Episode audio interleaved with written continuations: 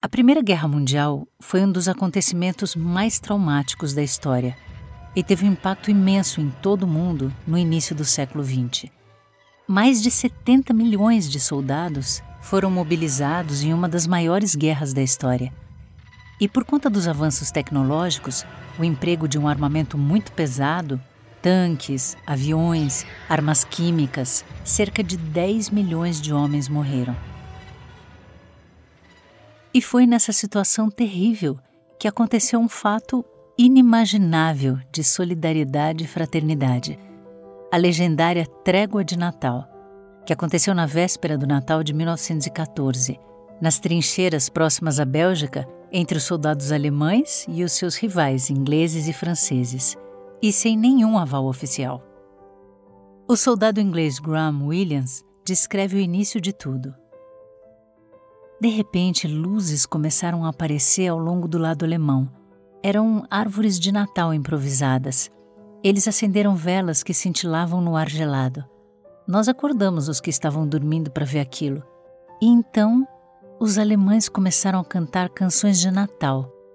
E quando terminaram sua cantiga, nós achamos que deveríamos responder de alguma maneira. Por isso, cantamos também. E assim que terminamos, todos eles começaram a aplaudir.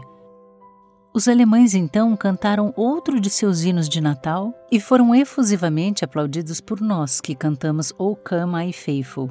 E os alemães imediatamente se juntaram a nós.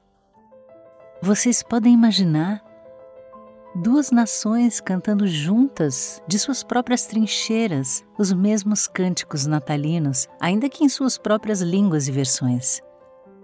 Os dois lados continuaram cantando saudações de Natal um para o outro até que começaram a surgir os convites e iniciativas de ambos os lados para uma trégua, como descrito pelo capitão alemão Josef Zewald. Eu gritei para os nossos inimigos que não queríamos atirar e que faríamos uma trégua de Natal. Disse que sairia da minha trincheira e que poderíamos conversar. A princípio houve silêncio. Então o inglês gritou: Parem os tiros! Aí um deles saiu do seu lado e eu fiz o mesmo. Nos aproximamos e trocamos um aperto de mãos um tanto cautelosos.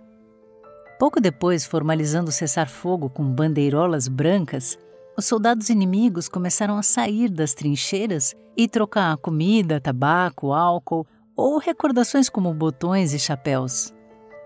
Na manhã de Natal, uma missa bilíngue foi realizada por um padre escocês e um seminarista alemão. Soldados armados apenas com paz encontraram os inimigos entre as trincheiras, na chamada Terra de Ninguém. Cavaram juntos e enterraram seus mortos. Foram realizados vários funerais em conjunto. A confiança na trégua foi tanta que um soldado britânico aspirante a barbeiro foi visto cortando o cabelo de vários alemães, que dias atrás atiravam nele e que agora ofereciam de joelhos as cabeças sem medo de suas tesouras e navalhas.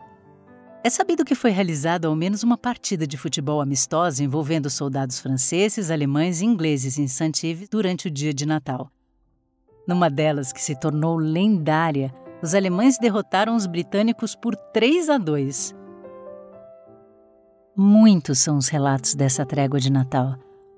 Mas eu termino com o de Bruce Barnes Father, que escreveu: Eu não perderia aquele único e estranho dia de Natal por nada deste mundo foi mágico.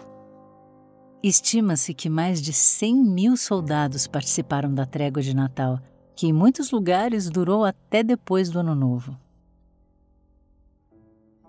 Quando a gente testemunha no nosso dia a dia tanto descaso com a vida humana, tanta intolerância, tanto ódio, a gente se esquece que é possível acessar dentro de nós um outro modo de agir.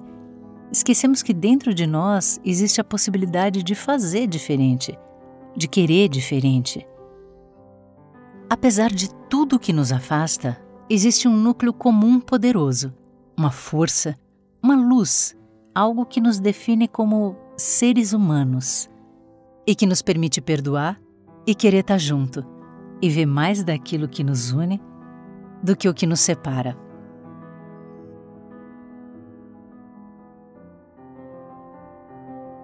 Eu sou a Vera Bonilha e esse episódio teve a consultoria da Cláudia Maria de Vasconcelos.